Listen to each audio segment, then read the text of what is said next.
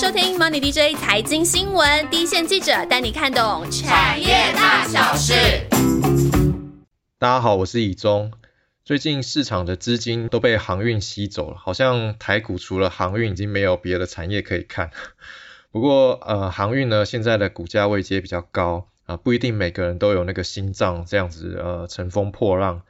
那我们今天呢为大家挑出站在长线的趋势上。然后能够走得非常远的产业，那它呢跟五 G 啊、车用电子这些中长期都没有什么乌云的产业有关哦。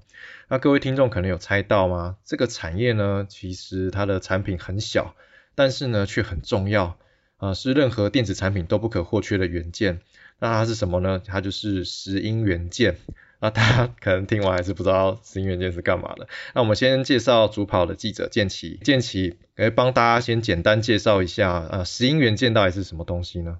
好的，讲到石英这两个字呢，相信许多人是从石英表开始认识它的哦。那么石英晶体呢，在通电之后会产生微弱但是很规律的收缩跟膨胀，而利用这样子的物理性质呢，把石英表装上电池，而里面的石英元件就会带动齿轮，让这个秒针呢很准确的转动起来，这就是石英表的运作原理。石英表这个好像是很久以前的东西，那现在呢？呃，那现在怎么会用在电子产品里面呢？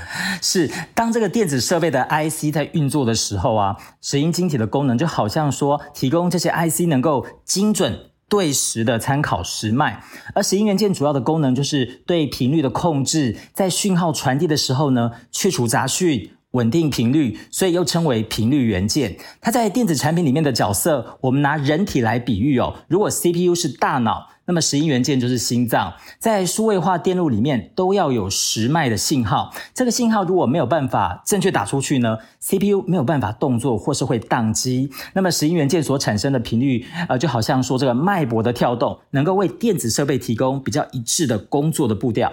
这样的比喻就比较清楚一点了，就是石英元件听起来是让那个电子元件在呃，应该是在对的频率下可以顺畅的运作。没错。那么，尤其电子设备功能越做越复杂，呃，就算是很小巧的手持装置啊，里面其实整合了一大堆像面板啊、无线通讯等等非常多的一些界面，还有许多功能的模组。在使用的时候呢，这些模组它当然不能够好自作主张，想走它自己的步调就自己走自己的步调嘛，必须要跟所有其他的模组。一致性的统一动作，系统才能够正常运作。所以在系统里面要担任指挥角色的，就是这个时钟的功能。要使得时钟功能可以正确的工作，就要靠石英元件。哦，它就有点像是那个交响乐里面的那个指挥家、指挥官，像现在都叫时钟。对对对，这是你你的埋的梗吗？就是石英元件，它就是让每个就像指挥家一样，让每个声部都可以好好的发挥它的本来的特色嘛，然后跟它本来的功能。那但是呃，现在有因为常常听到一个产业，它一个东西是不可或缺，但是常常会有另外一个新的东西可以。把它给取代。那现在有东西可以取代石英元件吗？因为这个石英晶体，它可以非常精准算出输出的频率跟电路来够匹配。从早期五十 ppm。精准的程度已经到一百 ppb 了。这个石英晶体应用在电子产品到今天，其实已经快要一百年，仍然哦，没有产品可以完全的取代它。所以石英产业还是会随着科技产品发展不断的成长，像是资通讯啊、消费性电子这些三 C 电子产品都会用得到。哦，那听下来，呃，石英元件是一个很古老的东西嘛？你刚刚提到一百年了嘛？对。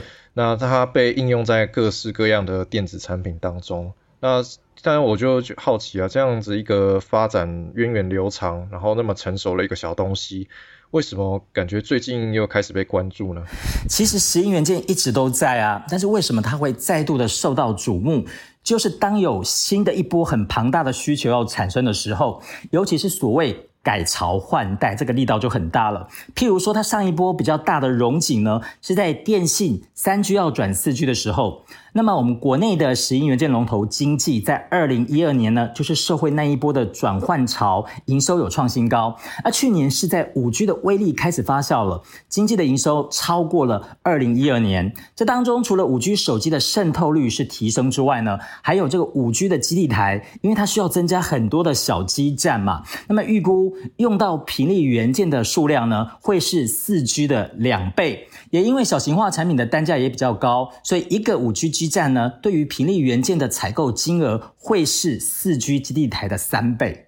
哦，这个让我们想到之前我们其实 podcast 有一集在讲网通嘛，那另外一集呢，我们在讲生化架三五族，是，那这些都是五 G 相关产品的既有零件，它的用量呢增加，对，那或者是那个基地台它的建制密度增加的受惠族群，没错。那现在听起来石英元件也是这样嘛？那那除了这个五 G 就是四 G 转五 G 的它的用量，各个产品的用量都增加之外呢？那还有其他的需求，就是有一个非常庞大的商机也在发酵当中，一样是改朝换代的概念，就是燃油车要开始换成电动车了嘛。我们都知道说这个大爆发的一年是在二零二五年快到了，但是从现在开始就是慢慢的往上爬坡了。动能会持续的增加，而且也不会只有电动车，像现在大家还在开的燃油车，里面内建的电子元件的数量也是越来越多，加上 ADAS 也是成为了趋势嘛，所以一台车搭载的石英元件的数量会很明显的增加。我们预估到二零三零年为止，最少会以平均每一年十一趴以上的速度来增长。除了五 G 电啊，还有那个车用电子，都会让石英元件未来就比较多的着力空间。没错。不过这个产业呃发展了这么久，对，然后也是站在一些未来趋势浪头上，那这个产业应该。我觉得应该是会相对拥挤吧，因为很多人都会想跳进来。的确，这个厂商家数不少。从市占率来看呢，前两名的厂商都只有十一趴的市占，第三名九趴左右。可以看到说，其实没有一个厂商是绝对性的一个优势，而且稍微有一些风吹草动，这个排名就会洗牌了。基本上呢，我们可以把它分成四大梯队。走在最前面、最高端的是日本，那么台湾跟欧美呢，算是同一个 level，都在中等，只有经济跟日本同一个位阶。那么最后、最后中低端的是大陆厂商。哦，你刚刚讲的一二名就是伯仲之间大概十一趴嘛，那这个就里面就包含经济嘛，对不对？呃，经济原本第三名，但是预期呢，呃，去年的整个 total 会窜上第一。OK，对，那经济为什么会那么厉害？后面我们还会再讲到。没错，那。我们现在想先了解一下这个产业啊，刚刚有讲到，呃，我们有分成高阶、低阶的产品。对。那这样子的技术层次的差异是怎么去表现？OK，那么业内简单透过三个指标，包括这个频率能不能够更广更高，还有再来是精确度，再来就是小型化。这三个指标呢，如果说有更高的技术，当然就会排在越前面的位置。哦，那大家其实这样听下来，因为大家比较熟知的是那个细晶圆呐，细就是细半导体、细晶圆代工。那现在的确就是细晶圆，它是用呃纳米的节点，简单去区分它的门槛嘛。那譬如说七纳米、五纳米、三纳米，然后越做越小嘛，那就代表呃越往下比较就比较厉害。是。那型元件呢？它你刚刚讲到那个小型化，它是怎么表达呢？具备小型化的能力的厂商多吗？OK，这个石英元件的核心技术在它的晶片设计哦。那么随着小型化的趋势呢，不管是我们常听到一些尺寸的数字，一六一二啊，一二一零或是一零零八，每往更小的门槛来发展，都是大大的挑战。目前能够跨过这些门槛的石英元件厂。全球算起来不超过五家。那么，经济这几年投入大量的资源呢，在五 G 的研发还有制程的改善呢，呃，包括像是晶片设计、封装能力，还有高精密产品的量测能力，都比起同业有更高的胜算。那么，我们现在常讲到一些小型化的料号，像是一六一二。呃，或者是更小的。刚刚我念了一大堆数字，可能大家听过就忘记了。那么一六一二前面这个一六代表它的长是一点六毫米，一二是宽一点二毫米。它如果要再缩小到一零零八呢，整个体积大概是又缩小了五分之一。哦，这个毫米，这个我听完其实还是有点头昏。昏掉了。对，有什么例子可以 可以帮我们打个比方吗？到底有多小？好，我们讲到这个小型化比较小的一零零八，到底小到什么样的程度？我们如果说用一 cc 的水，大概会有多少？大家稍微有一点概念了，对不对？小小的一点。嗯。那这个一零零八的尺寸呢？这个体积换算下来，就差不多是一 cc 的水再缩小差不多快四千分之一，非常的小。哇，那这非常的小那这个没错，尺寸越小，是不是难度就越高？那它会需要用到不一样的技术吗？哦，那当然哦，从四 G 跨到五 G 呢，频率元件的厂商研发跟生产的技术会成为最重要的关键。那事实上呢，高频还有微型化对石英元件。本身就是大挑战。石英晶体的频率呢，是从它的厚度来决定的。也就是说，你要更高的频率呢，就要把它磨得越薄。只要差一纳米的厚度，就会产生误差多少？大概二十 ppm 哦。但是如果说这个石英磨得越薄，就越容易破掉嘛。因此，在制程上也开始从原本用研磨的方式呢，改用微机电技术 MENS M E N S。哦，那呃，听起来就是石英元件它也有微小化的趋势嘛。那对，那关键就在于它越做越小，但是如果又能够保持良率还有品质，就是它的技术难度所在。是。那呃，建奇提到的那个。刚刚前面有提到石英元件的产业的板块有一些转变嘛，就是一些市市占率的升跟降。对，那台厂呢开始能够挑战日本独霸的地位嘛？那这是当中呢，刚刚其实已经一直都有提到这个技术突飞猛进的厂商就是经济。嗯，那为什么它能够被，就是它的进步能够那么快呢？那如果未来石英元件的产业是迎来比较大的成长，刚刚讲到五 G 车用电子嘛，那经济。有机会把差距再拉大吗？那现在就进入我们的彩蛋时间。好的，经济的股价呢，在前阵子创下了一百四十元的历史新高，但是它挂牌了二十年，也是到今年才看到三位数哦。在两三年前的时候呢，还只有三四十块钱。是什么样的动能让这家公司可以一路的涨上来呢？当时的石英产业正陷入了连日本厂商都带头杀价竞争，只有经济不跟着淌浑水。而日厂虽然说从经济的手上啊，也因此抢走了市占第三名的位置，但也付出了亏损的代。价，而经济呢，反而从来没有亏损过，而且这段时间呢，他也没有闲着，非常的重视技术研发。光是他一家的工程跟研发人员呢，比所有台厂同业加起来还要多，并且提早为了五 G 在做准备哦，很忙着跟客户 design。过去几年，每一年都会投入大概营收一成的资本支出来提升技术，去年更是一举砸下了。当年营收的十五趴，也就是有十七亿的资本支出，扩产了百分之二十五。那么今年呢，预计还会再投入将近二十六亿，再扩百分之二十五。那么正当经济忙着从值啊跟量来加深自己的护城河的时候，这段期间日厂因为之前财务亏损嘛，它这个教训是让它没有明显的扩产，直到最近发现说这个需求真的太强劲了，产能都满了啊，如果再不扩产呢，只能够眼巴巴看着订单被对手都拿。走了，但是现在设备从订购到进场，少说也要六到八个月哦。更且何况，如果说建新的厂，那这个时间就要更久了。加上日厂呢，也不算疯狂的乱扩产。以 NDK 日本电波传出要投资大概四亿日元来扩产呢，目前也已经进入了设备订购的阶段，但是月产能大概就是提高一成，这个幅度算是很客气的。而经济呢，早就已经超前部署了。以它去年营收年增三成，突破了一百一十亿创新高来看呢，如果没有意外，那么经济会夺下全球的市占冠军。而另外值得一提的是呢，在二零一九年美中贸易战打得如火如荼啊，就大家都还关注说这个华为跟苹果到底排名会不会谁上去谁下来？但是经济是老神在在的哦，因为不管是 H 牌还是 A 牌呢，都是它的前五大客户，所以说不管怎么变化，对它的营收是没有影。影响的。那么当时他关心的反而是呢，在五 G 上路之后，接下来的两年会有手机的换机潮，这么庞大的商机，他是不是已经做好准备了？好，刚刚那个建奇呃介绍那个经济的竞争优势嘛，然后其实可以很清楚的看到，就是呃经济它在那个产业比较低迷的时候，它反而就是呃。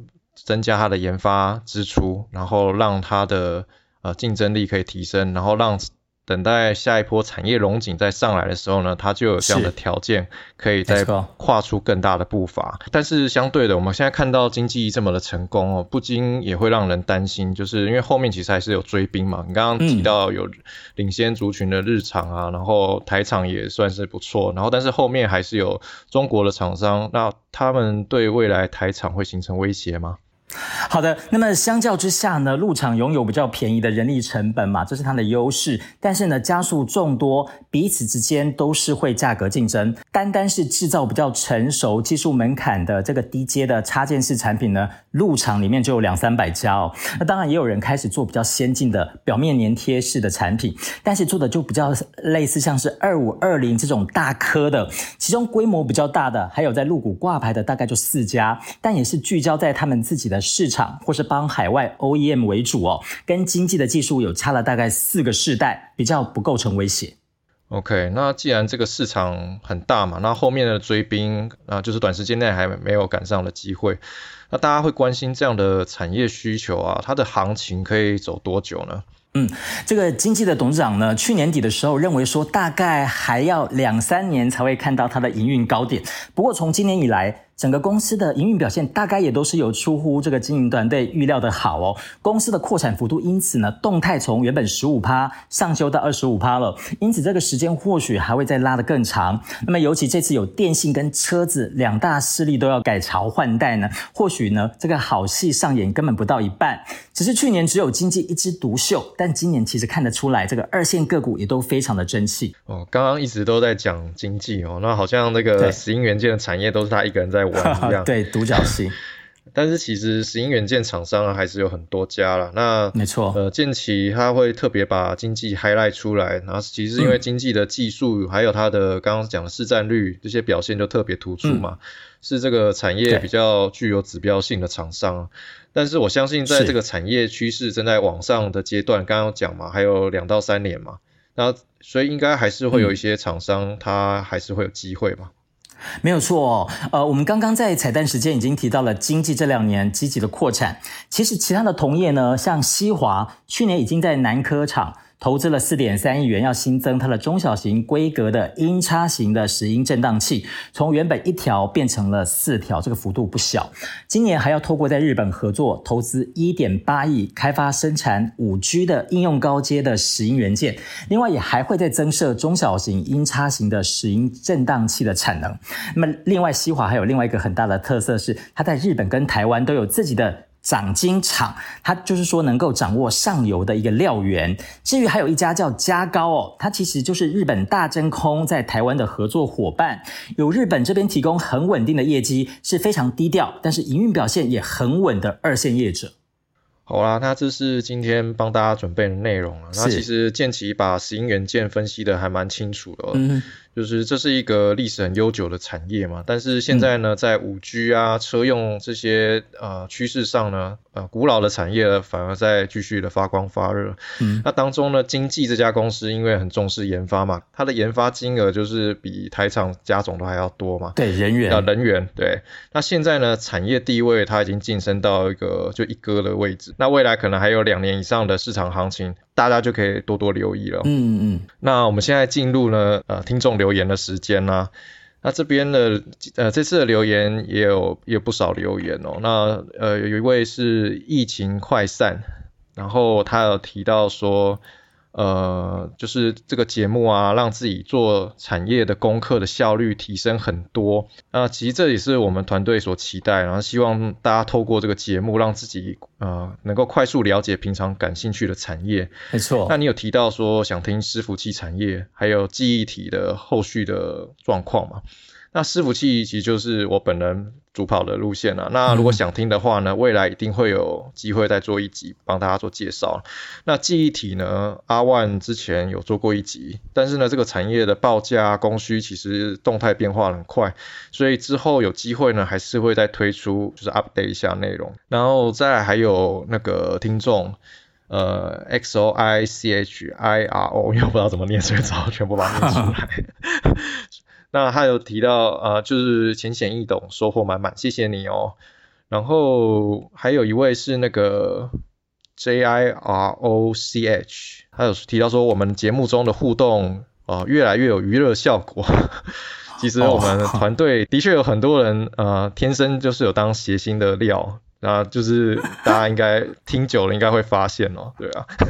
那对，谢谢你的支持啊。那你也提到说财报那集讲的很不错，然后希望八月中旬 Q2 财报公布的时候呢，可以再用一些更多的实例来讲解。那这个提议我觉得还就是非常的不错，就是在那个时间点就在做那个财报的分析的话，会更有临场感。那我们会在讨呃内部就会再讨论。那还有就是那个 Archery。呃，韭菜地方爸爸也有提到说，相见恨晚，终于听到呃分析产业的频道，然后对于那个 IC 展板那一集呢，呃受益良多啊，谢谢你哦。然后还有大菠萝，他呃他这边有提到说那个台股的那个冷门股造势嘛，然后对台股的影响，不知道可不可以分析一下？那不瞒您说，我们团队其实是那个冷门股的专业户了，没错，就是。所以 你的题目呢，其实真的蛮不错的。然后可以，我们其实可以找一集好好聊一下这些体质很好，但是呢，一直以来都没有被市场看到的好公司。那我们团队还会再讨论看看这样子。那好啦，那最近就是呃，因为那个要微解封嘛，对不对？那但是大家还是要注意那个防疫，那平能够平安度过疫情。所以呢，呃，如果喜欢我们节目呢，那还是要记得一定要多多帮我们留言哦。那我们下次见喽，拜拜，拜拜。